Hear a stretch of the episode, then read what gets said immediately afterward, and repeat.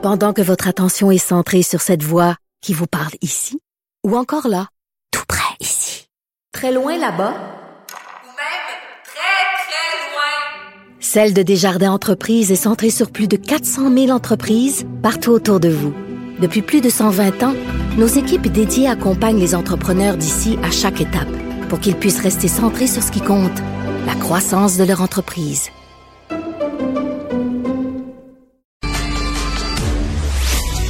Savoir et comprendre l'actualité. Alexandre Morand-Villouellette. Alex, bonjour. Bonjour, Benoît. Éric Duhem se mêle de l'ingérence chinoise. Je veux savoir, c'est quoi son- sa solution? Ben, en fait, il s'en mêle ici au niveau québécois. Il demande au directeur général des élections, le DGEQ, d'ouvrir une enquête pour examiner s'il y aurait eu effectivement de la potentielle ingérence communiste chinoise ici au Québec dans les élections à la fois municipales, les élections québécoises. Aussi, il craint que la Chine ait pu illégalement conduire là, à l'élection de Chichili, qui est cette dame, évidemment, conseillère municipale dans la ville de Brossard, qui est également à la tête des deux endroits, des deux centres pour la De diaspora service, chinoise. ben oui. Deux centres de services qui sont suspectés d'être des postes de police déguisés chinois. Et donc, comme cette dame, on, on l'apprend maintenant, a gagné par 32 voix seulement, hein, 32 votes. Et on dit c'est une, élection extrêmement serrée et ça vaudrait la peine d'enquêter selon Éric Duhem. Pour l'instant, par contre, du côté du cabinet du ministre de la Sécurité publique, François Bonnardel, on est avare de commentaires. Donc, on ne sait pas si ça donnera quoi que ce soit. Bon, euh, neuf mois de prison pour avoir menacé M. Legault, M. Trudeau. André Tisseur, qui est un homme de Joliette dans la cinquantaine, qui a menacé de mort à la fois François Legault, Justin Trudeau et toutes sortes d'autres politiciens.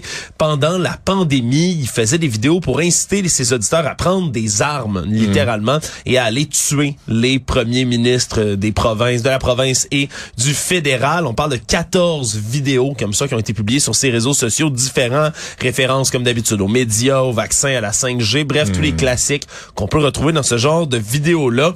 Mais il parle vraiment là de sortir des armes, de se réveiller. Lui-même avait aussi sur lui ben trois armes à impulsion électrique, une arme à feu, des munitions de calibre 22. Donc va devoir avoir une thérapie de plusieurs mois, mais également passer neuf prochains mois en prison. Le juge Bonin, lui, qui a rejeté les euh, conclusions des deux parties de la défense et de la poursuite, qui eux voulaient 100 heures de travaux communautaires puis une sentence suspendue. Il a dit non, non, faut envoyer un message clair et ferme aux gens qui font ça, qu'on ne peut pas s'attaquer aux gens en position publique comme ça et les menacer. Il va lui être interdit de posséder des armes et même de publier, là, de communiquer avec les élus de quelque manière que ce soit pendant un an après sa probation. Il peut toujours aller voter. Il peut. Tu sais, Il peut au lieu veut. de- de- d'insulter ou de menacer. Une crème glacée à la sauce ranch. Ouais, je voulais juste en parler pour avoir ton avis, Benoît. C'est pas vraiment, c'est une nouvelle semi-nouvelle. Là, ça va être disponible au Walmart aux États-Unis dans quelques places. C'est Eden Valley puis Van Leeuwen Ice Cream qui lance ça. Crème glacée à sauce ranch. C'est pas une blague là. On dit que ça a un goût de babeur, de fines herbes avec une touche sucrée. Qu'à l'odeur, ça sent un peu les oignons. Ça a l'air dégueulasse, hein? Ah, c'est. ah, C'est dégueulasse. on dit que ceux qui ont goûté auraient eu une agréable surprise, mais c'est quand même dans le pitch publicitaire aussi. Fait que allons donc, on verra. On dit que c'est très bon si tu, si tu trempes des pretzels dans cette crème glacée là. Ah ouais. Mais Ça la première fois, tu y goûtes, parce que la deuxième fois, quand tu le vomis, là, ça Ouais, doit ça, être ça moins repasse bon. dans la bouche. Ouais, Ouais, ça, ça doit doit être un peu, ça un peu moins bon. Écoute, on est dans le futur, Benoît. Le monde est à feu à 100, puis il y a de la crème glacée à sauce ranch. Ouais. Qu'est-ce qui se passe? Euh, chronique euh, jeux de société parce que c'est la fin de semaine. Puis t'en as des nouveaux. L'autre jour, tu me critiquais parce que j'avais juste des vieux jeux tu, tu plates. joues à quoi? Yahtzee, Sorry? Non, même pas. euh, Sorry, j'aime des- ça, Sorry. Gassou. C'est bon, Gassou. Ouais, ouais. C'est le fun. Ouais. Écoute, toutes sortes de jeux, Benoît, parce que là, toi, quand tu joues en famille, là, tes enfants ont quel âge? là? Parce que j'ai un grand, un grand spectre. Mettons la 11, petite 11 famille. et là. 13, euh, euh, 11, essentiellement. Ben, des gens qui ont quand même une tête sur les épaules sont capables de jouer à certains jeux, Benoît. Moi, là, la fin de semaine, j'étais avec des amis, j'ai le goût que tout le monde, on se pogne pour des niaiseries, là. Je joue à Galera Pagos. C'est un jeu, là, spécial où t'es sur une île déserte. Tout le monde est un naufragé, une naufragée sur cette île-là. Tout le monde doit collaborer pour essayer de s'en sortir. Chaque jour, ben, t'as de la bouffe, t'as de l'eau, puis ça, ça diminue de plus en plus à chaque tour de jeu parce que chaque tour est une journée.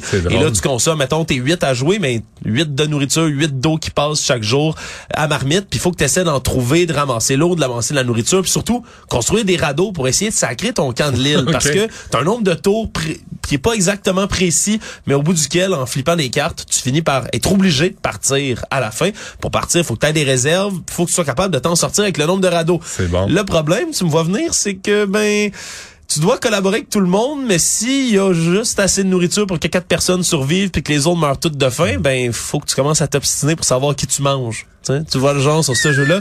Et ça arrive ben, bien, bien, bien souvent. Des fois, tu réussis à gagner bon. tout le monde ensemble, tout le monde a coopéré, Ouais. l'harmonie règne.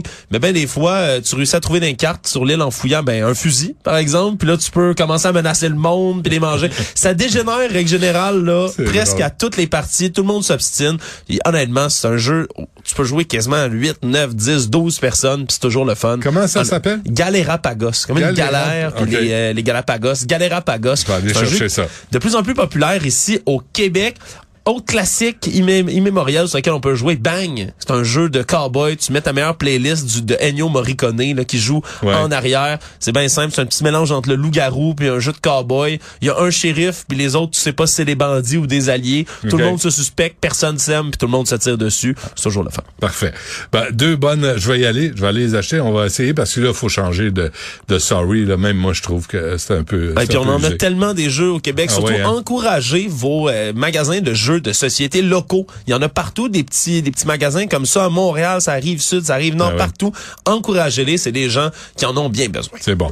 Euh, Alexandre, merci. Salut. À lundi.